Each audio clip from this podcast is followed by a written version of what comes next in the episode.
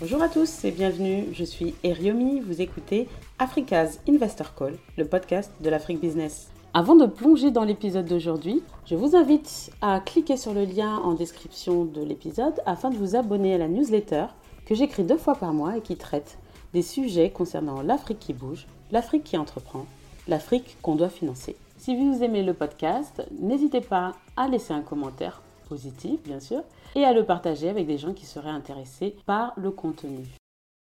Pour cet épisode d'Africa's Investor Call, j'ai le grand plaisir de recevoir Youssouf Karius, qui est à la tête d'un fonds d'investissement immobilier ivoirien. C'est sur les conseils de Christian Djekinou, que j'ai d'ailleurs reçu sur, sur le podcast, euh, et je vous invite à écouter l'épisode en question. C'est sur ces conseils que j'ai approché Youssouf. Et décidément, le monde est petit, puisque Youssouf a travaillé chez Bloomfield Investment Corporation, qui a été créé et dirigé par Stan Zezé, que j'ai également reçu sur le podcast. Le parcours de Youssouf est impressionnant, d'autant plus qu'il est rentré dans le monde de l'investissement avec une casquette d'économiste. Au cours de l'épisode, on aborde énormément de sujets, tels que pourquoi beaucoup de fonds s'enregistrent à Maurice, quelle est la structure de son fonds d'investissement, quels sont les secteurs sur lesquels il parie, quels sont les différents types d'investissements immobiliers, en quoi est-il un relais du développement et du développement plus précisément des infrastructures? Et puis un peu sur la, spécificité du secteur du private equity sur le continent. Et puis on finit avec euh, les actions caritatives qu'il mène à travers Pulsar Partners. Si vous avez des questions par rapport au fonds d'investissement africain, cet épisode vous permet de répondre à une bonne partie de vos questions. Bonjour Youssouf, je suis très contente de te recevoir sur le podcast Africa's Investor Call. Pour tout te dire, c'est un invité du podcast qui m'a parlé de toi, qui s'appelle Christian Djekinou, qui m'a dit très honnêtement qu'il était très impressionné par ton travail. Donc, je me suis euh, dit qu'il fallait absolument que, que je puisse passer euh, quelques temps avec toi pour discuter de, bah, de ton parcours, de ton approche, d'autant plus des spécificités euh, du continent approché par LinkedIn. Euh, sans plus attendre, je te pose ma première question. Est-ce que tu peux me raconter ton parcours? Merci, merci à toi déjà pour l'invitation. Merci à Christian aussi qui, a, fait tendu la perche. Euh, c'est très flatteur pour moi, c'est gentil. Et puis, euh, ta première question pour y répondre, mon parcours, il est, il y a à boire et à manger, on va dire là-dedans. Pour faire court, si tu veux, parce que c'est quand même ta première question on va, prendre le temps de discuter des choses qui sont essentielles. Euh, moi, mon parcours, il est très atypique. Euh, euh, je suis issu, moi, d'un parcours universitaire qui est plus économique que financier en réalité. Moi, j'ai été formé pour faire de la recherche. je suis sorti de, Toulouse School of Economics à Toulouse, donc qui est une des meilleures écoles, sinon la meilleure école, je pense, d'économie de, de, France. et donc, comme je t'ai dit, j'ai été formé pour faire de la recherche, seulement je, n'ai quasiment jamais fait de recherche. Euh, j'ai appris, moi, l'intelligence artificielle en autodidacte. C'est ce qui m'a ouvert ma première porte euh, professionnelle. D'ailleurs, très peu de gens le savent. Moi, j'ai commencé à bosser euh, dans une équipe d'ingénieurs en intelligence artificielle. C'était en, en 2006 à l'époque. C'était à la mode. Euh, donc, on, était vraiment, vraiment précurseur de quelque chose. Euh, j'ai travaillé sur du développement algorithmique. Alors, aussi, très peu de gens savent que je, je sais faire du développement. Je savais faire du développement parce que maintenant, je ne sais plus. Euh, donc, je, je, suis formé vraiment pour faire de la recherche. J'ai un profil très, très stateux. Je suis statisticien économètre de, en spécialité. Et, donc, j'ai un profil qui est très, très orienté chiffres et, rationnel. Euh, et ensuite, je me suis euh, très vite réorienté vers le conseil. Et j'ai fait du conseil euh, vraiment toute ma vie jusqu'à créer Pulsar, qui est un fonds d'investissement.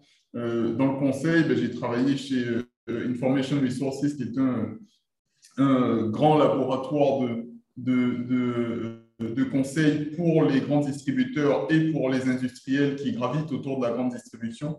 Euh, donc moi, j'ai été chef de projet là-bas, j'avais 23 ans à l'époque. Mhm. Et je suis sorti, je suis rentré chez Accenture. Euh, bon, Accenture, tout le monde connaît, en tout cas ceux qui s'intéressent au conseil euh, connaissent très bien. donc là-bas, j'ai bien évolué chez Accenture. C'est une très très bonne école, je ne m'attendais absolument pas à ça en rentrant. des profils vraiment extraordinaires. J'ai j'ai pas rencontré de gens chez Accenture que j'ai trouvé mauvais, très honnêtement. D'accord. et c'est là pour une boîte qui, qui compte, à l'époque, qui comptait 250 000 personnes dans le monde. ça m'a impressionné le niveau des gens que j'ai rencontrés chez Accenture à une aussi grande échelle. Mhm. Et, puis moi, je suis rentré donc en Côte d'Ivoire. J'ai décidé de rentrer en tant que salarié euh, chez Bloomfield Investments, euh, qui est une agence de notation. Alors pour tes auditeurs qui ne connaissent pas, je vous invite à, aller regarder parce que c'est une des entreprises euh, du continent qui bouscule vraiment les lignes. moi, je suis rentré chez Bloomfield, porté par Stan Zezé, qui est le, PDG de la boîte, que je connais très très bien, qui est un très bon ami. On est resté très très proche aussi depuis. Et, justement, je suis rentré chez Bloomfield pour faire bouger les lignes. Et, je pense que c'est dans l'ADN de cette, de cette entreprise-là mhm. que, de, que, de, bousculer son environnement, que de faire bouger les lignes, de viser. La... Alors, moi, j'ai toujours été orienté aussi comme ça à la performance. Ça m'a toujours amusé de, de détruire les préjugés de, de, nos compétiteurs, de nos... Et ça, c'est toute ma carrière, ça a été comme ça. Euh, j'ai souvent été le plus jeune de mes équipes, j'ai souvent été le petit noir euh, à Paris. Euh, auxquels personne ne croit, y compris mes clients. Et donc, moi, ça m'a toujours amusé, comme je l'ai fait chez Bloomfield et comme Stan continue de le faire avec ses équipes, de détruire un petit peu les préjugés et d'installer en fait un niveau de performance qui est, vu de l'extérieur, qui est impressionnant. Et, c'est très intéressant quand on voit ça dans le regard de ses compétiteurs ou dans le regard de ses clients. Mm-hmm. L'impression de, d'avoir euh, un rouleau compresseur qui est inarrêtable. Pourtant, c'est une équipe de jeunes, de dynamiques, de gens motivés mhm. et, qui, ont, qui, partagent un peu le, même, le même état d'esprit, si tu veux. Juste pour nos auditeurs, j'ai enregistré euh, avec Stan Zézé un, un, épisode du podcast. C'est marrant, c'est marrant parce que en plus, alors j'irai l'écouter parce que je n'ai même pas écouté le podcast de Stan et, et, et je et je lui ai même pas dit que je passais sur ton podcast. Ouais. Et je suis convaincu qu'en écoutant son podcast, ben, je vais retrouver ce que je viens de te dire là. Tu vois. Ouais. Ouais, Ça m'étonne absolument pas. C'est vraiment dans l'ADN de, de, de, Bloomfield que d'avoir ce, cet état d'esprit. Mhm. Euh, alors, donc, moi, je suis sorti de Bloomfield en 2016. C'est la, date à laquelle, l'année à laquelle j'ai, durant laquelle j'ai créé euh, Pulsar Partners, mhm. qui est un gestionnaire de fonds d'investissement mhm. euh, basé à Maurice, qui investit beaucoup en Afrique de l'Ouest, surtout en Afrique de l'Ouest d'ailleurs. donc, notre premier véhicule d'investissement, c'est Pulsar Capital Investments, qui fait beaucoup. Euh, on, est, on, est, on a une manière de travailler qui est assez particulière parce qu'on est, on, contrôle une société de construction. Ça a été le pari depuis le début. C'est qu'on a euh, complètement euh, restructuré une société de construction qui nous appartient et qui nous permet de donner à nos investisseurs une transparence qui n'est pas qu'une transparence financière, comme la plupart des fonds qui font de l'investissement direct, mais qui est aussi une transparence opérationnelle. Donc, nous, on impose dans une société de construction un certain nombre de, normes en fait qui sont des normes en fait de gouvernance euh, qui sont des normes de gouvernance pour des fonds d'investissement, mais nous on arrive à l'imposer jusqu'à l'opérateur de nos projets. Et donc Corlink, qui est une société qui est la société qui opère en fait tous nos euh, investissements immobiliers, est mhm. soumise au même type de gouvernance que n'importe quel fonds d'investissement dans le monde, sinon plus. D'accord. C'est une plateforme numérique qu'on a mise en place euh, au sein de Corlink. On a on a un parcours décisionnel qui, nous permet d'être alignés sur euh, le conseil d'administration du fonds, le conseil d'administration de la société de gestion. Euh, donc ça, c'est très particulier comme fonctionnement de fonds en, investissement direct. Mhm. Et je pense que c'est très particulier à travers le monde. Euh, sans vouloir nous jeter des, fleurs, je pense qu'on est précurseur de quelque chose d'assez spécial. Après, l'histoire nous dira si on s'est trompé ou pas, mais, mais pour l'instant, ça fonctionne bien. D'accord. Donc, c'est assez innovateur euh, de ce que je comprends, euh, notamment dans les fonds d'investissement IMO, avec le, le, constructeur travaillant main dans la main, en totale transparence et euh, en étant aligné sur les, les, objectifs de gouvernance. Donc, peut-être qu'on y reviendra de plus en détail parce que c'est quelque chose que j'avais noté sur ton site, c'était bah, les valeurs et l'éthique qui sont mises en avant sur ton site. Mais avant ça, pour beaucoup d'auditeurs, les, fonds d'investissement, c'est un peu, euh, c'est un peu euh, une nébuleuse. Quels sont les défis pour monter un fonds d'investissement, notamment euh, sur le continent et encore plus sur bah, ton secteur, plus particulièrement l'immobilier? Mais si, c'est une excellente question parce que si tu veux, en fait, en, vrai, les, premiers défis pour un fonds d'investissement, pour monter un fonds d'investissement en Afrique subsaharienne. Je pense que c'est le cas pour beaucoup de, de, juridictions sur le continent. C'est d'abord un défi administratif et, réglementaire. si tu veux, moi, le, premier constat que j'ai fait dans notre région, ici en UMOA, c'est la, zone de l'Ouest, mais francophone. Mhm. on a une réglementation qui est commune à huit pays, si tu veux. Euh, donc, pour ceux qui ne connaissent pas notre région, vous pouvez aller voir euh, ben, ce que couvre la BCAO, ce que couvre le, le CREPMF, qui est le, régulateur du marché euh, ouest africain francophone, UMOA. Et, et, le premier défi, les réglementaires, parce que si tu veux, réglementairement, les premiers fonds qui avaient vocation à exister dans la région, quand on créait Pulsar, c'est ce qu'on appelle des OPCVM, que je pense ceux qui font de la finance connaissent très très bien. Euh, et, si tu veux, dans la région, ici, les OPCVM ont, ont un obstacle réglementaire, qui est un cadrage, on va dire, réglementaire, qui les oblige à euh, n'investir quasiment que sur des euh, opportunités listées. Donc, donc, listées à la Bourse régionale des valeurs mobilières. il y a un slot réglementaire qu'il est possible d'utiliser pour faire du non listé qui leur permet pour certains, alors je ne sais pas si la réglementation a, évolué depuis lors, mais euh, en 2016, ils avaient la possibilité d'investir 15% euh, d'un SICAV, par exemple. Pour ceux, un SICAV, c'est une sorte d'OPCVM, hein. donc de 15% d'un SICAV sur des opportunités non listées. Par contre, pour chacune des opportunités, euh, on, la réglementation t'oblige à avoir l'aval du régulateur, si tu veux. Et, le régulateur euh, de la région, n'étant pas euh, une institution particulièrement euh, brillante en termes de performance et de réactivité, ben naturellement, si tu veux faire comme moi de l'immobilier et que tu as un deal qui passe et que tu as besoin de, six mois, un an du régulateur pour valider avant que tu t'engages sur le deal, je peux te garantir qu'au bout d'un mois déjà, le deal n'existe plus. Donc forcément, ça, te limite, ça te limite énormément en fait, les possibilités d'action euh, si tu as la forme de nos PCVM sous réglementation UMOA. Euh, donc, contrairement d'ailleurs à, ce que la plupart des gens pensent quand je dis qu'on est un fonds euh, mauricien, les gens pensent que c'est surtout pour une question fiscale. En vrai, c'est d'abord une question réglementaire parce que c'est l'une des rares juridictions fiscales, pardon, financières sur le continent qui prévoit des formes de fonds d'investissement qui sont suffisamment diversifiées pour faire vraiment ce que tu veux tu vois, à Maurice, garde dans la réglementation euh, euh, une bonne dizaine de, formes juridiques euh, différentes qui te permettent de faire de l'investissement. D'accord. Donc c'est intéressant parce qu'effectivement, quand on regarde, bah, la plupart des fonds africains sont enregistrés à Maurice. Et par défaut, tu peux mm. effectivement te dire pour des raisons fiscales, alors que le vrai, enfin, un des vrais facteurs, c'est la, réglementation plus souple et flexible que celle qui existe euh, ailleurs euh, dans les sous-régions. D'accord. C'est un point intéressant. il, y a, de ça, il y a de ça aussi, mais il y a aussi le, fait que, si tu veux, moi, pour l'administration, enfin pour, euh, pour la finance mondiale, entre guillemets, dès lors que je dis, et quel que soit mon niveau de gouvernance, hein, quel que soit mon niveau de gouvernance, dès lors que je dis que j'investis en Afrique de l'Ouest, je suis high risk target, tu vois. Mhm. Euh, mhm. quel que soit le niveau de, back, le niveau de backup que j'ai sur mes lignes d'investissement, je suis high risk. Tu vois ce que je veux dire?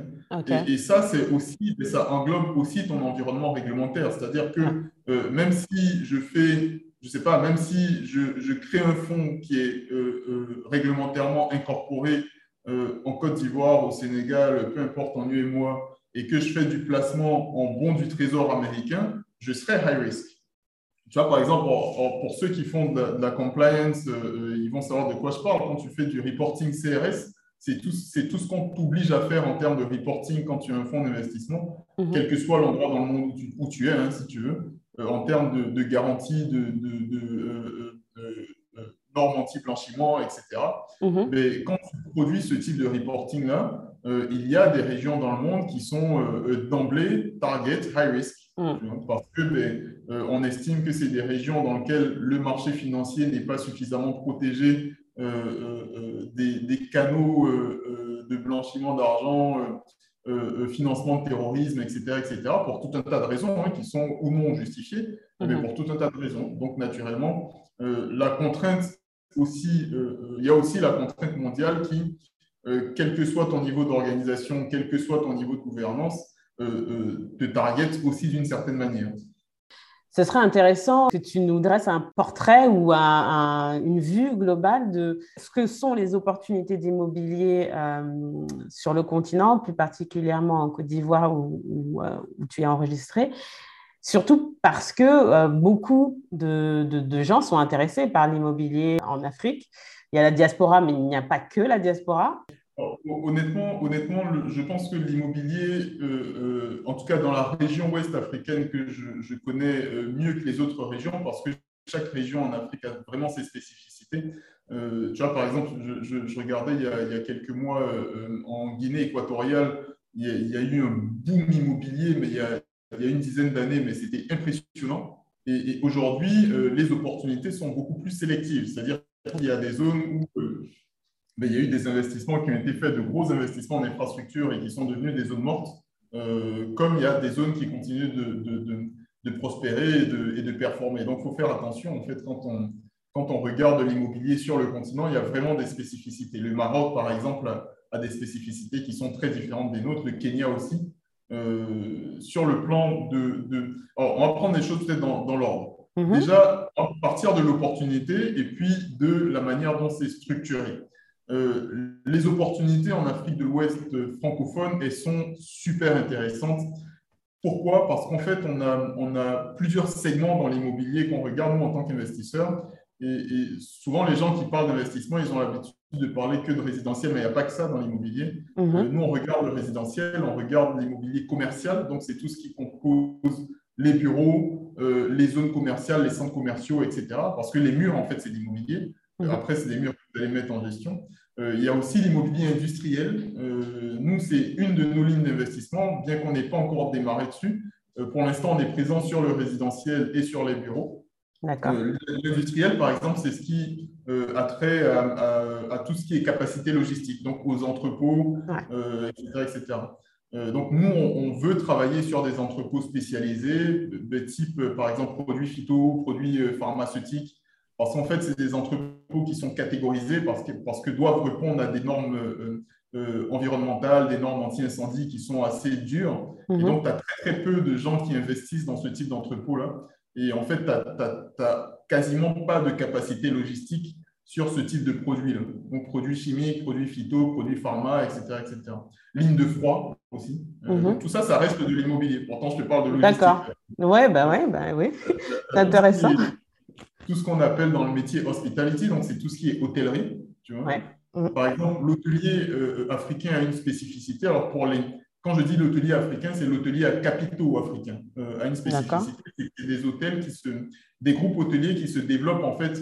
Quand tu regardes leur structure bilancielle, en fait, ils font plus de l'immobilier que de l'hôtellerie en vrai. Parce que l'immobilier est trop dans leur bilan. Quand tu prends euh, Hilton, par exemple, qui, que tout le monde connaît, mais si tu regardes le bilan de Hilton, tu auras très peu d'immobilier. Parce qu'en fait, Hilton va euh, louer des surfaces immobilières pour euh, déployer ses services hôteliers. Ce qui n'est pas encore le cas des hôteliers africains qui sont encore, eux, qui ont une structure bilancielle qui pèse encore trop sur l'immobilier. D'ailleurs, ce qui réduit leur capacité de déploiement sur l'ensemble du continent. Donc aujourd'hui, il y a beaucoup d'hôteliers qui sont dans, dans la perspective de pouvoir travailler sur des opérations de sell and lease back, par exemple, pour ceux qui ne s'y connaissent pas en finance, c'est ben, moi, je suis hôtelier, j'ai bâti un gros immeuble où j'ai mon hôtel. Mais ben, à un moment donné, cet immeuble-là, il pèse trop dans mon bilan et du coup, je ne peux pas euh, financer mon activité hôtelière. Mais ce que je vais faire, c'est que je vais revendre le, le, bloc immobilier de mon hôtel à une tierce entité qui va me relouer le même immeuble. Et donc, du coup, ça me permet de le sortir de mon bilan, bilan donc d'alléger mon bilan et puis de trouver du financement beaucoup plus facilement derrière. Donc ça, c'est des opérations qu'aujourd'hui, beaucoup de groupes hôteliers à capitaux africains euh, euh, pensent à, mettre en place parce que ça leur permet de sortir de leurs actifs. Mais ça reste de l'investissement immobilier. Pour nous, ça peut être aussi des opportunités. Mais l'hôtellerie, nous, on n'y touche pas tant que ça, mais c'est quelque chose qu'on regarde de près. Là, je t'ai cité quatre segments. Sur ces quatre segments-là, euh, pour ce qui est du résidentiel, par exemple, tu vois, je regardais une statistique démographique il a, n'y a pas longtemps pour ce qui concerne la Côte d'Ivoire. Tu as, alors de mémoire, je crois que tu as, quasiment euh, euh, entre 3 et 5 de, ménages supplémentaires chaque année dans les zones urbaines ivoiriennes. Et je sais que c'est le cas dans quasiment toute la région. Mhm. Les zones urbaines explosent. les lignes d'investissement public souvent ne sont pas suffisantes, bien qu'il y ait eu quand même du rattrapage pour assurer en fait l'investissement en, en, électricité, en eau, en canalisation, etc. etc. Donc, tu as une pression urbaine en fait qui vient contraindre ton développement. ça, c'est quelque chose qu'on voit, qu'on palpe, même pour nous qui vivons sur le, terrain, on, le palpe, on le voit. Mhm. Nous, sur le résidentiel, on a décidé de se focaliser sur la tranche haut de gamme pour une question de rendement parce que euh, c'est possible de faire du social. Par contre, si vous voulez faire de l'immobilier social dans nos régions, il faut que ce soit subventionné. Le social ne marche pas s'il n'est pas, pas, subventionné. D'accord. Voilà. Et, fournir les terres, comme le fait par exemple le Sénégal, comme le fait, comme a tenté de le faire la Côte d'Ivoire, mais ça ne s'est pas passé comme il fallait, je pense. Mhm. Euh, euh, ça ne suffit pas. Par exemple, pour faire un programme type HLM, comme on, connaît en France, il faut que ce soit subventionné, sinon ça ne marche pas. Mhm. Euh, ici, c'est très difficile de, d'avoir les subventions dans ce sens-là. Euh, donc forcément, c'est beaucoup plus compliqué de justifier un rendement euh, à des investisseurs. Donc nous, on s'est focalisé sur le haut du panier. Mhm. Et pourquoi le haut du panier? Parce que de la même manière, je t'ai fourni une stat démographique, mais tu as une stat aussi qui est très intéressante, d'ailleurs qui est mise à jour quasiment tous les ans, voire tous les deux ans. c'est ma banque, d'ailleurs, Euphrasia, qui fait ça, ma banque à Maurice, qui, produit une étude sur le, sur le le, niveau de richesse en fait des populations africaines mhm. et tu as de plus en plus en fait de milliards de millionnaires en dollars qui émergent sur tout le continent. C'est-à-dire que tu as des gens, tu as une classe moyenne supérieure qui est en train de grossir, tu as une classe euh, euh, euh, moyenne basse aussi qui est en train de grossir. En vrai, tu as une, un écart, pardon, une, une inégalité qui, qui part croissant. Et ça, c'est aussi dangereux. démographiquement, c'est dangereux, socialement, c'est dangereux. Mais il ne faut pas nier que cette classe moyenne supérieure qui émerge, elle a aussi ses besoins. C'est des gens qui voyagent beaucoup, euh, qui, ben, comme toi et moi, euh, euh, ont des standards qui sont quand même élevés. Hein. Quand, on a, quand on a envie de se faire plaisir en termes de logement, ben, on se fait plaisir. Tu vois, on ne va mhm. pas habiter dans le et ces gens-là, ils ont besoin d'une offre. Et, et, sur le continent, dans notre région, il y a très, très, très peu d'offres sur ce tronçon-là de l'immobilier. Donc, nous, on a décidé de se focaliser sur ça pour ce qui concerne le résidentiel. Mais c'est la même chose sur les bureaux, par exemple. C'est très, très difficile de trouver des bureaux euh, euh, aux normes. Quand je dis normes, je parle des standards internationaux. Par exemple, moi, mhm. je, je, connais de nombreuses euh, boîtes, voire des succursales de grands groupes. J'ai connu, par exemple, il y a quelques années, la Croix-Rouge qui venait s'installer en Côte d'Ivoire mais pour, pour avoir des bureaux, parce que ben, quand tu es dans des multinationales, ben, tu es mhm. obligé de respecter des normes, tu sais, as des normes anti-incendie, tu as des normes en termes de sécurité pour tes employés. Mhm. Et, ici, euh, ben, tu n'en trouves pas des bureaux aux normes. Et quand tu, quand tu en trouves, les quelques-uns qui existent, ils sont à des prix exorbitants. Et donc, nous, ce qu'on a décidé de faire sur le volet euh, bureau, c'est pas de se focaliser en, en, très haut de gamme, voire en luxe, c'est de redescendre de gamme, mais en respectant les normes et les standards internationaux. Parce qu'en vrai, euh, quand tu étudies un petit peu euh, concrètement les opportunités qu'on a, ça nous coûte à peine 10% plus euh, en exécution que de respecter les, standards internationaux, si tu veux. Donc, nous, ce qu'on veut faire, c'est qu'on ne veut pas travailler sur des grandes tours à 50 étages, etc. Je pense que notre marché, il n'est pas encore prêt pour ça. Bon, ça, il faut être vraiment sur le terrain pour le comprendre. nous, on veut travailler sur des, des bureaux euh, euh, qui euh, correspondent en fait aux attentes du marché, mais aux normes et aux standards internationaux. Donc, c'est des immeubles à 3 4 étages, parfois avec sous-sol, parfois pas, avec un accueil, avec du service derrière, avec des partenariats en termes de traiteurs, etc. Pour, ben, pour quand tu as, une entreprise qui accueille un investisseur, qui accueille un partenaire, etc. etc. Donc, c'est juste du service et une manière de construire, en fait, qui te permettent de respecter des, standards internationaux. Et sur des petits actifs qui sont beaucoup plus petits que ce que tu vas rencontrer dans des quartiers d'affaires type plateau, etc., etc., ben, on arrive à, accueillir des grands groupes, des euh, sociétés, des multinationales, etc., etc. Des banques, euh, voilà. Euh, D'accord. Parce que c'est un peu notre ligne directrice. Et ce qu'on attend faire, qu'on n'a pas encore commencé sur le, le volet industriel, je t'en parlais, les capacités d'entreposage, euh, il y a trois grands, euh, en vrai il y en a quatre, mais nous il y en a trois euh, grandes voies logistiques dans la région qu'on a ciblées et qui vont être vraiment notre cœur de cible pour les, les 5-6 années à venir. C'est Abidjan-Ouagadougou. c'est Dakar, Bamako et Abidjan, Lagos. Et la quatrième à laquelle je pense, mais qui est moins une priorité pour nous, c'est Cotonou, Niamey. D'accord. C'est les quatre grandes voies logistiques de la région. Voilà, donc tu as, tu, as, tu as Dakar qui est la première industrie chimique de la, de la région tu as le Mali qui est la première industrie minière et du coup tu as des échanges en fait qui sont en flux tendu entre les deux. Mais quand tu regardes entre Dakar et Bamako, tu n'as aucune capacité logistique pour du produit chimique. Tu vois. Mhm. Euh, du coup, en fait, nous, c'est ce type de besoin là qu'on veut euh, couvrir. C'est pour ça qu'on ne veut pas faire de commodities, par exemple, comme, comme beaucoup font euh, du cacao, du café, de l'arachide, etc. Euh, on veut travailler vraiment sur des produits spécialisés et faire en sorte, en fait, si tu veux, d'avoir une à deux unités logistiques de ce type-là sur chacune des, des euh, voies logistiques que je t'ai citées euh, pour avoir une offre qui est tout de suite régionale. Donc ça, c'est pour ça que ça prend beaucoup de temps chez nous parce que c'est un vrai boulot. Euh, de développer ce type d'investissement-là, de comprendre les nécessités du secteur, de comprendre les interlocuteurs, euh, de, pacter aussi, parce qu'on a besoin de partenaires dans ce sens-là, qui ont les compétences métiers pour gérer les actifs que nous, dans lesquels nous, on veut investir. Parce qu'il ne s'agit pas juste de monter un entrepôt. Euh, avant de, de m'y intéresser, c'était deux ans avant de monter Pulsar. Euh, on, réfléchissait sur le, cas des entrepôts et, moi je pensais que c'était des boîtes, si tu veux. Euh, mais en fait, c'est beaucoup plus complexe un entrepôt euh, mhm. qu'un immeuble de bureau ou qu'un immeuble d'habitation. C'est beaucoup, beaucoup plus complexe. D'accord. Donc, ça prend un peu plus de tout. Mais c'est le futur de Pulsar Capital Investment. J'imagine que l'axe Dakar-Bamako, en termes de besoins et de spécificité de cette capacité logistique, ce n'est pas la même qu'entre euh, Cotonou et, euh, Niamey. Exactement, exactement, Ce n'est pas non plus la même entre, Abidjan et, Ouagadougou, qui est un tronçon un peu plus généraliste. Euh, mhm. Mais par contre, il y a des nécessités qui se retrouvent. C'est quand tu regardes tout ce qui se fait en, phytosanitaire entre Dakar et Bamako, ben, tout, le Mali en fait se fournit en phytosanitaire, surtout sur Dakar, en, en, beaucoup moins grande partie sur Abidjan. Mais mhm. pareil, Burkina Faso, pour l'agriculture au Burkina Faso, tous les intrants euh, agricoles euh, passent par Abidjan. Et, aujourd'hui, ils sont quasiment en flux tendu, soit sur les capacités logistiques en plein cœur d'Abidjan. Nous, ce qu'on vit, c'est des zones tampons, en fait. Tu vois.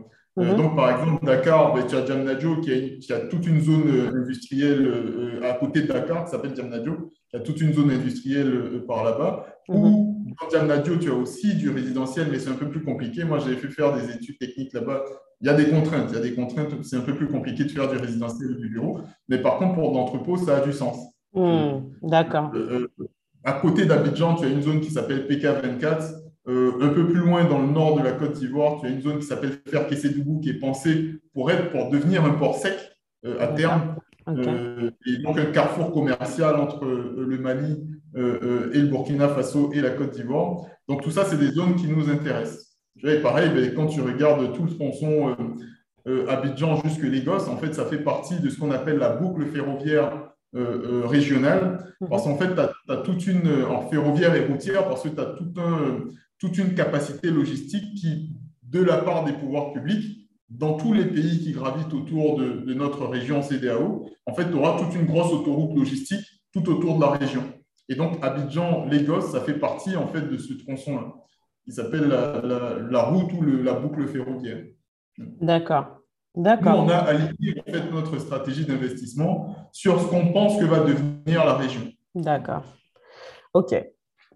Bah, très intéressant. si tu veux, en termes de. Donc là, on a, on a vu un petit peu les opportunités de façon concrète sur le terrain, si tu veux. Mhm. Maintenant, euh, pour nous, ce qui est, très intéressant, c'est l'opportunité en termes de structuration. C'est-à-dire que euh, euh, aujourd'hui, il, y a, il y a très peu d'investisseurs qui sont structurés pour absorber ce type d'opportunité-là. Et mhm. je pense que c'est aussi une des raisons pour laquelle ces opportunités-là sont encore très peu couvertes, c'est que, euh, comme je t'ai dit, les, seuls fonds qui existent euh, incorporés dans la région, ce sont des OPCVM, mais qui n'ont pas pour le coup vocation à investir là-dessus parce que ce n'est pas listé. Mhm. Et les 15% de leur SICAV euh, qu'ils ont potentiellement à investir dessus ne suffisent pas à, mhm. couvrir ce type d'opportunités qui sont très terrain.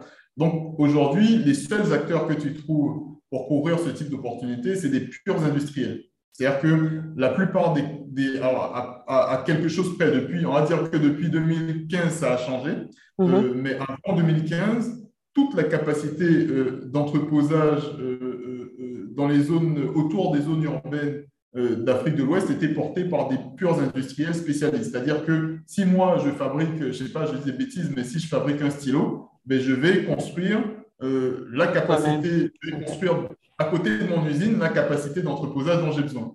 Et du coup, en fait, on n'a pas développé en fait une capacité, euh, on n'a pas développé en fait des compétences logistiques pures, parce que la logistique c'est un métier à part entière. Ouais. Et, l'idée d'avoir des capacités d'entreposage dédiées, ça permet de mutualiser les coûts de tous ces industriels, et, pour eux, ça leur coûte plus cher en vrai. Donc ça, depuis 2015, il y a des acteurs qui sont venus s'implanter, euh, qui, qui commencent à faire de la logistique de façon métier, si tu veux. Mhm. Euh, et, ça change complètement la donne, ça change complètement le paysage logistique. D'accord, donc c'est en train de passer euh, à une capacité totalement indépendante qui permet de mutualiser, euh, les, besoins. Complètement outsourcé avec de vrais professionnels. Et en fait, si tu veux ça, souvent, souvent, souvent, moi, ça m'est déjà arrivé d'entendre des gens dire oui, mais pourquoi est-ce qu'Amazon n'est pas aussi actif en, Afrique Parce qu'en fait, tu n'as pas euh, le socle logistique suffisant. Et, c'est ce socle logistique, qui a commencé à naître aujourd'hui et sur lequel nous aussi, on veut surfer, si tu veux. Parce que c'est ce qui va justifier que euh, derrière, tu aies ben, des euh, Jumia, par exemple, qui existent déjà, qui fait, qui fait ça très bien au Nigeria, mm. continue de perdre encore de l'argent parce qu'en fait, vu qu'il n'y a pas le socle logistique, tout l'investissement de Jumia aujourd'hui, c'est de la logistique. Amazon, ce n'est pas une société de commerce, c'est un pur logisticien. Et d'ailleurs, eux, ils sont très forts dans le dernier kilomètre, en fait. Exactement. Exactement. OK. Quel est le type d'investisseur qui, qui monte euh, euh, au fond Pulsar? Alors, si tu veux, nous, on a commencé à travailler avec des family office. Donc, les family office, si tu veux, c'est des, des grandes familles qui se sont organisées de façon suffisamment professionnelle, donc qui ont des sociétés qui portent leur part, etc. Par exemple, ceux qui sont en France, ben, ils connaissent, je pense, très bien les muliers.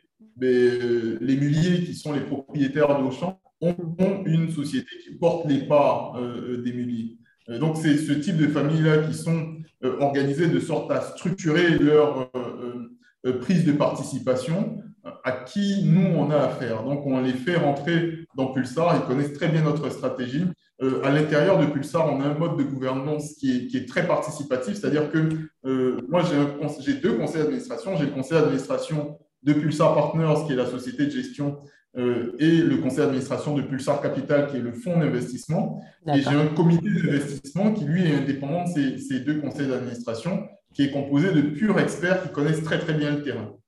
Euh, donc, toutes les décisions d'investissement vont partir de ce comité d'investissement. C'est mon comité d'investissement, comme je t'ai dit, qui sont composés de gens beaucoup plus outillés que moi, beaucoup plus compétents que moi, qui vont contrebalancer mes décisions. Moi, mon job, c'est de venir les convaincre et de leur dire, écoutez, il y a telle opportunité, euh, il faut qu'on investisse. Pourquoi? Parce que, parce que, parce que. Donc, je dois faire des études pour les convaincre dans ce sens-là. Donc, quand ils sont convaincus, s'ils ne sont pas convaincus, ben, il faut que je reparte euh, faire les classes. Et quand ils sont convaincus, on signe un PV de comité d'investissement qui remonte à mes conseils d'administration. Et donc, les deux conseils d'administration vont plancher sur le PV de comité d'investissement qui justifie l'opportunité et vont entériner ma décision. Et ce qui est participatif vis-à-vis -vis de mes investisseurs, c'est que dans ces conseils d'administration, on a un siège qui est euh, décidé de façon tournante, qui, chaque année, au moment des assemblées générales, il y a une élection qui est faite au niveau de nos investisseurs pour décider qui va siéger dans ces conseils d'administration pour prendre la décision pour les autres investisseurs, en tout cas pour participer à la décision pour les autres investisseurs. Donc ça, rend mon mode de gouvernance très participatif, de sorte à ce qu'il ne soit jamais euh, euh, en opacité vis-à-vis de toutes les décisions d'investissement qui sont prises. D'accord. et, du coup... de plus en plus, on a, on a des institutionnels. Moi, c'est ce que je disais aussi, ça rentre dans notre stratégie on s'est dit, on commence avec des familles office. On, voilà, on, commence avec une taille de fonds qui est très petite. On a commencé à bosser, on a eu de très bons résultats. Euh, on est très transparent sur nos chiffres. Aujourd'hui, on sait prouver qu'on est capable de faire euh, euh, du rendement, qu'on est capable de, de, justifier un niveau de gouvernance qui est l'équivalent de tout ce que tu trouves dans le monde. Et donc, aujourd'hui, on a des purs privés, mais des institutionnels qui viennent vers nous. Donc, par exemple, dans la région, ben, plutôt qu'avoir des, des, des OPCVM qui tentent de monter un fonds comme le nôtre, ben, on a des OPCVM qui nous regardent et qui nous disent, ben, nous, les 15%, ça nous intéresse d'aller voir le régulateur et de dire, ben, euh, les 15%, on ne va pas le faire opportunité par opportunité, on va, on va les prendre pour rentrer chez Pulsar. D'accord, donc tu, tu, tu, te crées un marché en fait. Ouais. Tu te crées exactement, un exactement, exactement. Donc pour, pour tous les, toutes les SGO, les sociétés de gestion euh, euh, de, de la région qui n'ont pas la possibilité de faire d'immobilier parce qu'il faut être réactif sur les opportunités, etc., etc., euh, et le régulateur n'est pas suffisamment réactif pour ça, mais vont aller négocier avec le régulateur de rentrer une fois dans le fonds Pulsar, et puis derrière, ils vont juste siéger euh, euh, comme administrateur ben, s'ils sont élus comme administrateurs du fonds. Donc, c'est un peu ça qu'on est en train de monter, et, les SGO, pour l'instant, sont très intéressés par notre modèle. Donc, on n'exclut pas, par exemple, il y, a un truc qui bloque un peu encore dans la région, parce que le, la BCAO, la Banque centrale des États d'Afrique de l'Ouest, est plutôt réticente à voir des capitaux sortir. Alors, surtout pour re-rentrer, ce qui, pour, même pour moi, est une incongruité en, réalité. Euh, donc, on est en train de penser de plus en plus à monter un holding d'investissement local euh, en Côte d'Ivoire qui permettrait à ces investisseurs, euh, donc avec Pulsar Capital mauricien sponsor de ce holding, qui mhm. permettra à ces investisseurs dans la région de rentrer plus facilement sans avoir à migrer des fonds vers Maurice pour venir investir ici. D'accord, d'accord. Ok. Et du coup, euh, en termes de nationalité des, des, investisseurs, je comprends que c'est des, euh, des, fonds institutionnels locaux potentiellement, mais mm. euh, des family offices, des...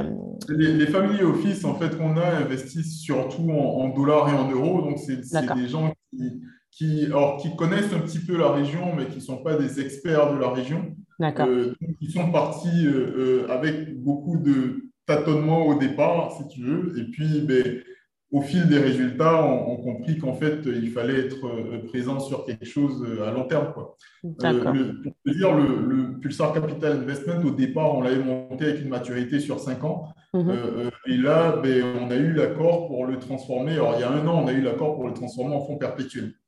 D'accord, OK. C'est-à-dire que, ben, en fonds perpétuel, ben, on n'a plus vraiment de, maturité. On est capable d'accueillir euh, de nouveaux investisseurs et de les voir sortir à tout moment. OK. Et, euh, et donc maintenant, vous avez combien sous gestion Aujourd'hui, en taille d'investissement pur, ça va tourner autour de 10 millions d'euros. ça te fait à peu près en CFA à peu près 6 milliards et quelques, mhm. euh, plus proche de 7 milliards que 6 milliards. donc, ça reste un petit fonds. Mhm. Ça reste un petit fonds. Maintenant, ce qu'on prépare sur l'avenir avec tout ce qu'on doit faire en logistique, etc., ça va très, très vite monter euh, dans les 5 ans à venir autour de 50 millions d'euros, dans les 10 ans à venir autour de 100. 100, c'est notre target sur les trois classes d'actifs que je t'ai citées, en résidentiel, en bureau et en entrepôt. Ça, c'est notre target.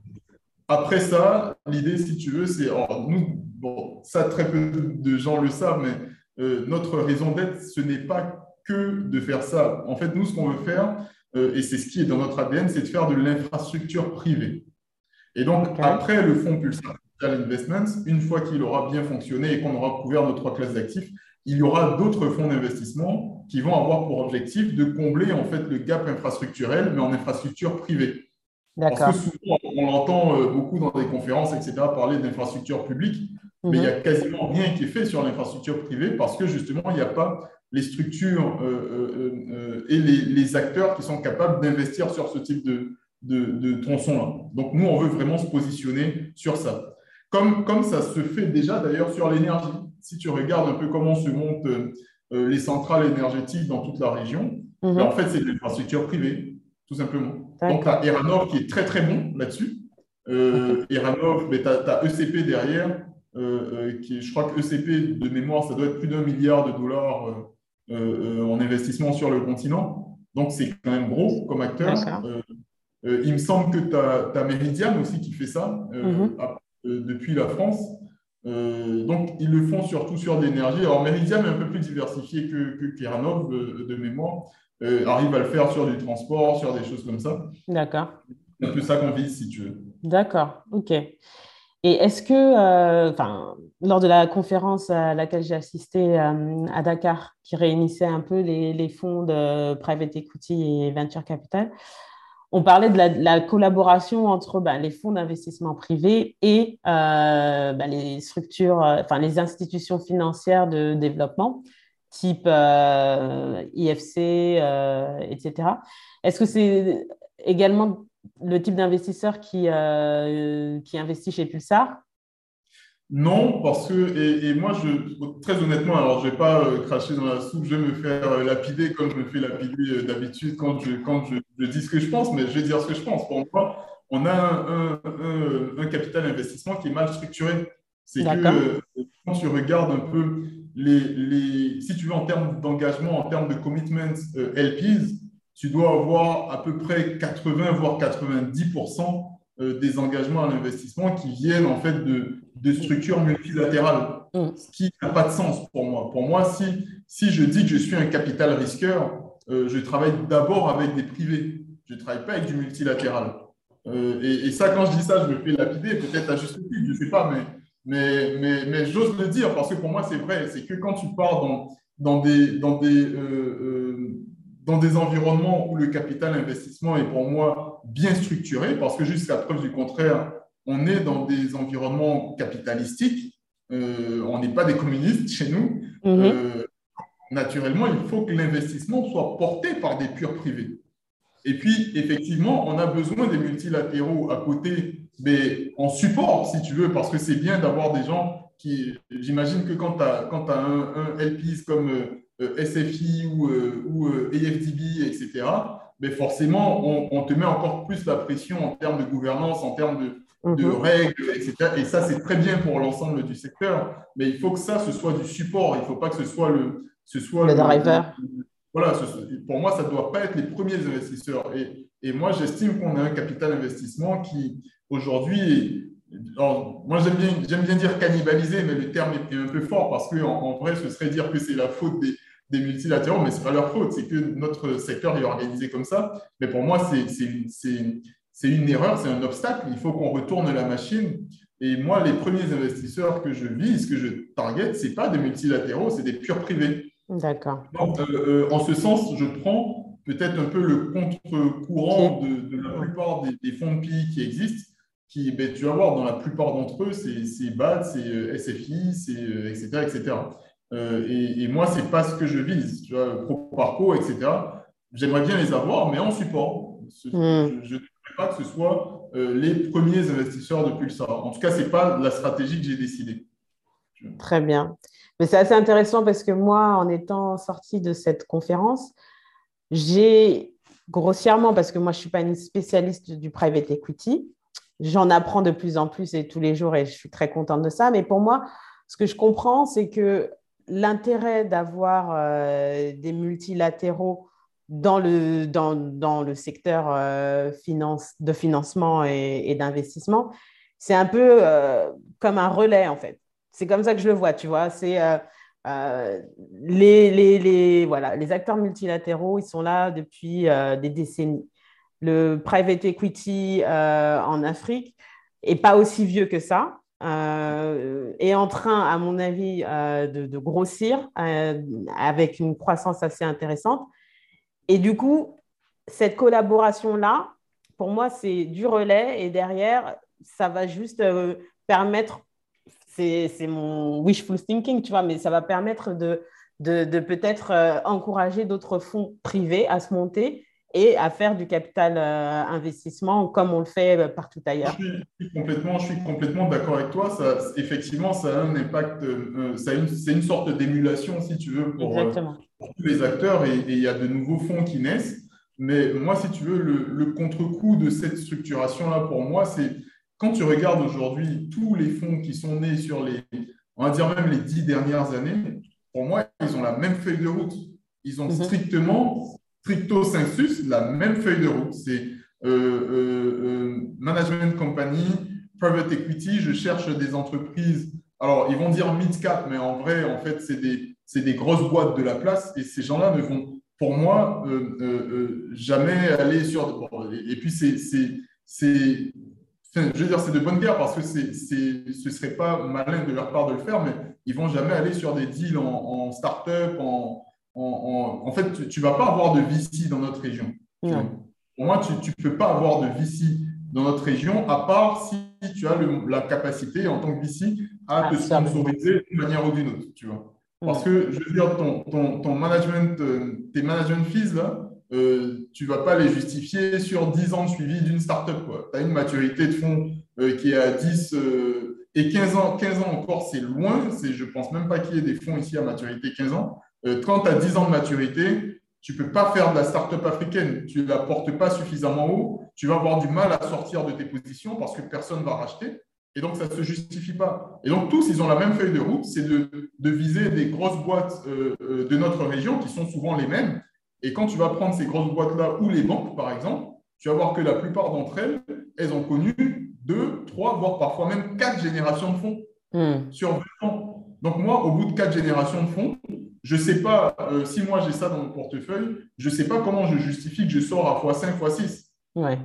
Je Parce que je veux dire, au bout de quatre fois, en 20 ans, euh, on ne peut pas m'expliquer que la boîte, elle a pris 100 euh, fois sa valeur. Enfin, tu vois, c'est bon. C'est compliqué pour moi, C'est intéressant, c'est intéressant. Et je me dis, bah, c'est aux millionnaires, aux nouveaux millionnaires et milliardaires euh, de justement de se structurer, de, de créer des, des fonds, des fonds d'investissement en capital risque. C'est ça, en, fait. moi, en tout cas, c'est le pari que moi j'ai fait. Moi, je me suis dit, ben, écoute, on ne va pas mimer ce que les autres font déjà. Il y en a suffisamment qui font ce qu'ils font, ils le font très bien. Euh, ils gagnent bien leur vie dessus. D'ailleurs, les investisseurs aussi, ils gagnent bien. Donc, ça marche très bien. Moi, ce que je veux faire pour ne pas être capé, justement, à un certain moment, parce que je pense qu'avec euh, cette stratégie PI classique, on est vite capé par le marché. C'est que euh, passer le cap des 100 millions d'euros avec cette stratégie, pour moi, ce n'est pas possible. Parce qu'en fait, dès lors que tu as, je veux dire, en Côte d'Ivoire, des, des, boîtes qui sont capables d'absorber 10, euh, 15 millions d'euros sur un deal euh, en prise de participation, j'en connais pas une centaine. Mhm. Honnêtement. Et encore, quand je dis une centaine, je suis très, très, très large. je pense que j'en connais pas une centaine. quand on regarde tous les acteurs qui gravitent autour, je ne vais pas batailler euh, à 100 millions d'euros pour avoir 10% de cette centaine-là qui existe. Par contre, on est dans une zone où tu as un déficit d'investissement qui est colossal.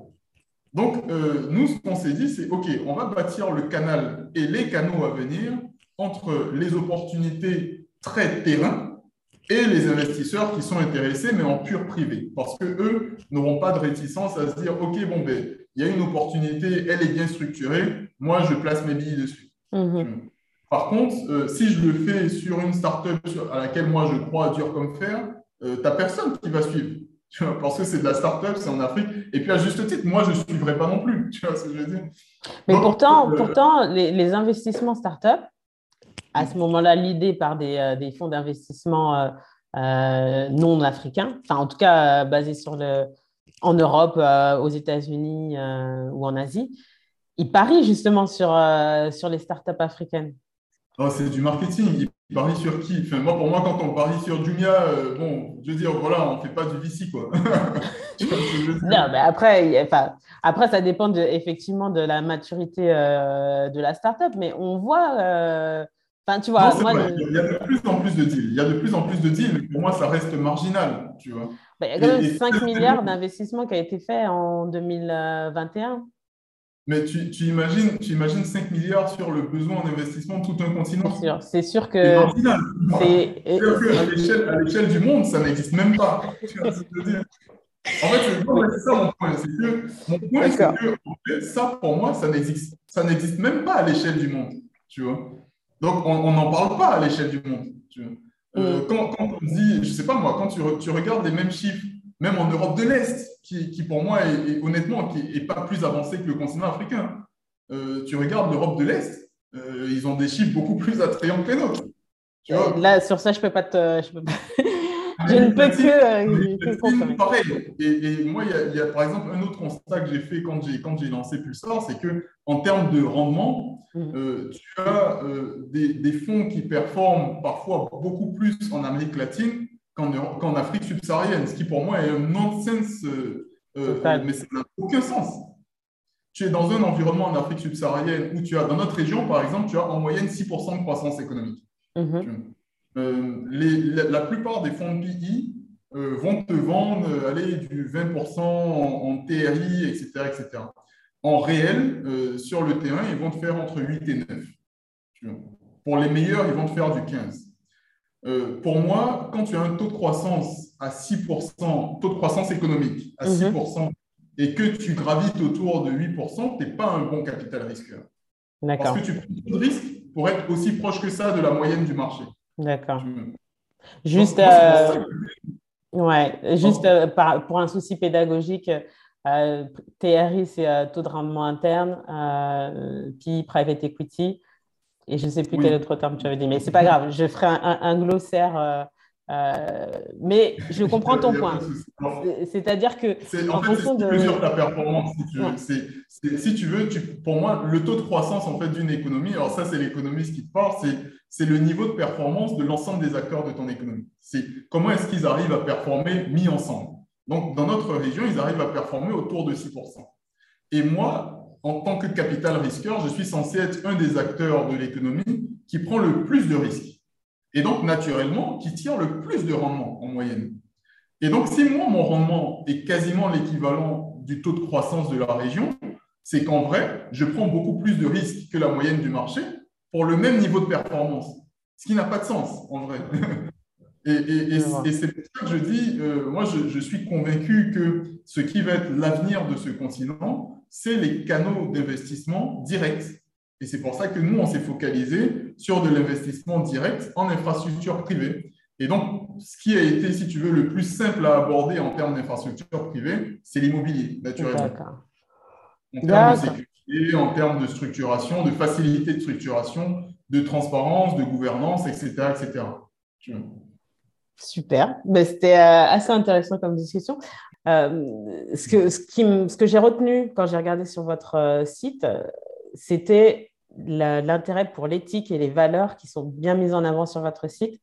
Est-ce que tu peux nous en, dire un mot? Si tu veux, je, suis. je, je, pense qu'avec mes associés, on est pareil. on partage une chose, c'est un ensemble de valeurs. moi, je ne suis pas euh, j'ai toujours eu envie, si tu veux, et, c'est ce qui peut-être marque euh, beaucoup mon parcours personnel et professionnel. Moi, j'ai toujours eu envie de, de casser les limites, si tu veux. Pas casser les limites pour moi tout seul, mais casser les limites pour mon environnement.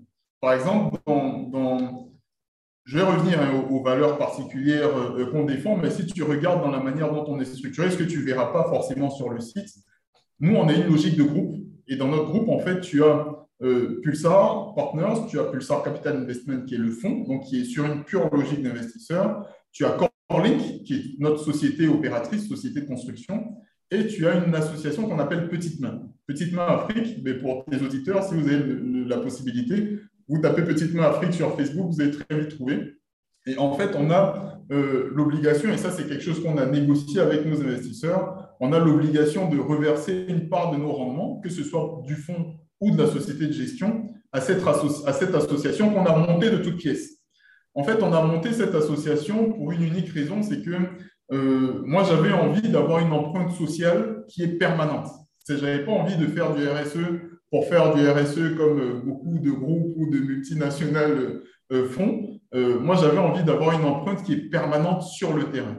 Et tu vois, avec Petite Messe, ce qu'on a fait, c'est qu'on a développé des programmes qui font qu'on a une action qui est quotidienne. Et un des programmes les plus efficients, parce qu'on parle vraiment, nous, en termes d'efficience, quand on parle de cette association-là, mhm. on a une logique qui est la même logique que euh, gagner de l'argent quand tu es un cœur privé, si tu veux. Seulement, nous, on veut euh, euh, gagner une empreinte, une empreinte sociale qui est très efficace sur le terrain, si tu veux. Et donc, par exemple, un des programmes les plus efficients qu'on a, c'est un truc qui s'appelle le petit-déj de l'écolier qu'on a monté pour fournir dans des quartiers très défavorisés, mhm. euh, pour fournir à des écoles qui sont dans ces quartiers-là des petits déjeuners aux enfants du primaire tous les jours. C'est-à-dire que tous les jours, tu as des enfants qui viennent à l'école et qui ont un petit déjeuner, qui peuvent mieux se concentrer en classe, etc. etc. Et, et comme je t'ai dit, on a une logique qui est, qui est si tu veux, la même que gagner de l'argent, mais dans le sens social. Mhm. C'est On a mesuré en fait les données. Moi, je ne jure que par ça, je suis statisticien, je te rappelle. Euh, donc, on a récupéré énormément de données de ces écoles-là avant projet et après projet. Et aujourd'hui, on a des chiffres mais, qui parlent pour eux-mêmes. Euh, on a pu monter dans ces écoles-là le taux de présence en classe avant projet qui était autour de 75% à plus de 95% parce que juste les parents, en fait, ils se disent, mais mon enfant, il a un plat en plus, euh, ce qu'il n'a pas à la maison, donc mhm. je l'envoie à l'école. D'accord, donc euh, ça favorise... Exactement. Il y a notre première école pilote qui date d'il y a deux ans, c'était un classement en fait des écoles, un classement national qui est organisé région par région. En fait, dans la région, elle était classée 23e. Au bout de deux ans, elle est montée troisième. D'accord. les effets sont là, quoi. Les effets sont, là. Et, on fait de la vraie optimisation. On a, on a des bénévoles euh, euh, nutritionnistes qui viennent nous euh, coacher un peu sur les, les, recettes à mettre en place, etc., sur l'apport nutritif. alors, vu que c'est fait en volume quasi industriel, ben, on a dû salarier en fait des équipes pour s'occuper de la préparation tous les jours. Euh, et tu as un, un, un, gars qui, sais, ceux qui, ceux qui font le label qualité dans les industries agroalimentaires, mais qui est venu en fait nous aider à monter toutes les, tout le modèle de préparation, etc., parce que ça se fait directement en école. Et, et donc, tout ça, en fait, pour moi, ça participe de, de, de notre éthique globale, si tu veux. Parce que mhm. moi, je prends le pari qu'on ne peut pas performer dans un environnement qui est médiocre très honnêtement. Et c'est d'ailleurs pour ça aussi que euh, même moi personnellement, euh, j'essaie de, de, parcourir les universités. Dès lors qu'on m'en donne l'occasion, je me libère de tout ce que j'ai à faire. Euh, je parle beaucoup aux jeunes. J'essaie, quand je peux, de financer certaines initiatives des jeunes étudiants, des jeunes Africains. Par exemple, la, dernière en date qu'on a, vraiment supporté, c'est un truc qui s'appelle IBHM qui part des États-Unis. Je ne sais pas si tu connais. C'est Irish Black History Month. IBHM, en fait, c'est des jeunes qui, qui chaque année, on, euh, passe tout un mois en fait, à, se, à se réapproprier des pans historiques en fait, de, de la Côte d'Ivoire, de l'Afrique, et, et, font toute une promotion. Par exemple, la dernière en date ben, qu'on a, on a vraiment soutenu, c'était euh, euh, sur les, les, tous les résistants africains qui sont très méconnus souvent. Mm-hmm. les résistants de la colonisation, des choses comme ça. Et, ils ont fait, ben, pendant un mois, tous les jours, il y en avait un comme ça à l'honneur qui était très peu connu, avec tout un texte euh, dessus. Il y a eu de, nombreux événements pour les enfants, de la petite enfance jusqu'au, jusqu'à l'âge adulte, si tu veux. Et, donc, ben, nous, on ne s'interdit pas de, soutenir, de financer ce type d'initiative-là. Euh, ça fait partie pour nous de, de, l'aspiration globale d'évoluer dans un environnement qui progresse en même temps que nous. Mais c'est beau, hein Si tu veux, en, termes de valeur pure, euh, euh, de, ce qui est mentionné sur notre site, ben, tu, tu, verras le professionnalisme, euh, tu, verras, tu verras la performance, par exemple, tu verras le, le, la transparence. C'est des choses que nous, on partage et sur, la, sur lesquelles on s'est bâti. C'est-à-dire que ces valeurs-là, quand tu vas rentrer derrière la machine de Pulsar, c'est des choses que tu vas retrouver partout. Mhm. que le, le, niveau de confiance qu'on euh, on veut susciter à la fois de nos investisseurs, mais de tous nos interlocuteurs, c'est C'est-à-dire que nous, quand on a un client en immobilier, les gens ils sont souvent surpris parce qu'on est sur des modèles commerciaux qui n'ont rien à voir avec ce que notre marché euh, euh, fait. Tu vois. Mhm. nous, ça nous arrive d'avoir des clients qui veulent à tout prix bloquer des transactions. Nous, on s'oblige à ne pas euh, euh, euh, à ne pas vendre, à ne pas toucher un franc CFA de nos clients tant qu'on n'a pas remis une clé dans ses mains. Mhm. Par exemple, quand tu regardes sur les marques, d'ailleurs c'est le cas quasiment partout, les promoteurs immobiliers, c'est en ça que je dis, mais nous, on ne doit pas devenir un promoteur immobilier. Un promoteur immobilier, c'est quelqu'un chez qui tu vas aller et puis il va te dire, ben, tu, tu, verses 10%, on te réserve la maison, ensuite tu as un plan de décaissement, etc. Nous, mhm. on ne fait pas ça. Euh, on vend des choses clés en main complètement équipées, ménage fait, un pet de poussière, etc. Quand tu as des gens qui veulent à tout prix bloquer les transactions, on leur dit ben, vous allez chez notre notaire, notre notaire séquestre vos fonds. Et quand on remet les clés, en fait, on a tout un cahier des charges qui est validé par notre client et qui est signé et qui est envoyé à notre notaire, qui autorise le notaire à reverser les fonds vers nous. Sinon, on peut toujours se désengager de la transaction. Pourquoi on, fait ça? Parce que justement, dans notre manière de fonctionner, il y a l'éthique aussi de faire en sorte que sur une transaction, tout le monde doit être en pleine confiance, pas en confiance aveugle, en confiance parce qu'on a mis en place une procédure qui fait en sorte que tout le monde soit en confiance. Et c'est de cette même manière qu'on travaille avec nos investisseurs. OK. Bah c'est, enfin, je salue l'effort de transparence que vous mettez en place et euh, bravo sur ça. Bah, on va devoir clôturer euh, le, podcast. J'avais encore énormément de questions parce que euh, justement, comme tu dis, tu es un économiste et c'est toujours intéressant de parler du continent. je vais juste te poser ma dernière question avant qu'on se quitte. Quel serait le nom d'une personne qui pourrait participer au podcast? Ah ouais, c'est une, super question. Je n'avais pas réfléchi. euh, oula, tu me, tu me, poses une colle parce que j'ai absolument pas réfléchi. Euh, si, si, tu veux, dans, dans de, de, mon secteur d'activité ou pas Parce que ça dépend. Euh, le podcast, c'est investissement vers l'Afrique. Après, après, après j'aurais envie, envie de te dire, te dire oui, de, de parler peut-être à une, à une SGO il y a Jean-François, qui est un très très bon ami, qui lead une des plus grosses SGO de la région, euh, qui est un gestionnaire d'actifs. Donc, qui pourra, ben, tu vois, tout ce que je t'ai retenu un peu sur les contraintes à l'investissement, etc. Alors, peut-être qu'il ne se permettra pas parce que ben, lui, il est, il, est, sous le coup du régulateur, il n'aura pas envie de se faire taper sur les doigts, mais il, pourra dire, il, pourra dire, beaucoup de choses sur, sur ce qui se passe dans l'investissement en Afrique subsaharienne aujourd'hui. Super, ben, je vais prendre contact tu, pourras noter euh, Jean-François Brou et, je te dirai, si tu veux, je te passerai ses contacts. Ça marche. Merci beaucoup, Youssouf. Merci pour cet épisode et, euh, et plein, de choses, euh, plein de bonnes choses pour Pulsar Partners. Merci, merci à toi pour l'invitation. Et puis, c'était un grand plaisir, un grand plaisir. Et voilà, c'était tout pour l'épisode d'aujourd'hui de Africa's Investor Call. J'espère que vous avez apprécié les échanges que j'ai eus avec mon invité.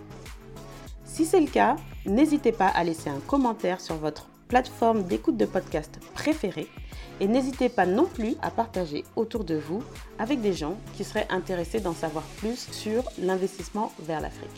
N'hésitez pas non plus à vous rendre sur mon site internet demlen.com, d e m l e e n.com afin de recevoir la newsletter que j'écris deux fois par mois qui traite des sujets d'investissement vers l'Afrique et bien davantage.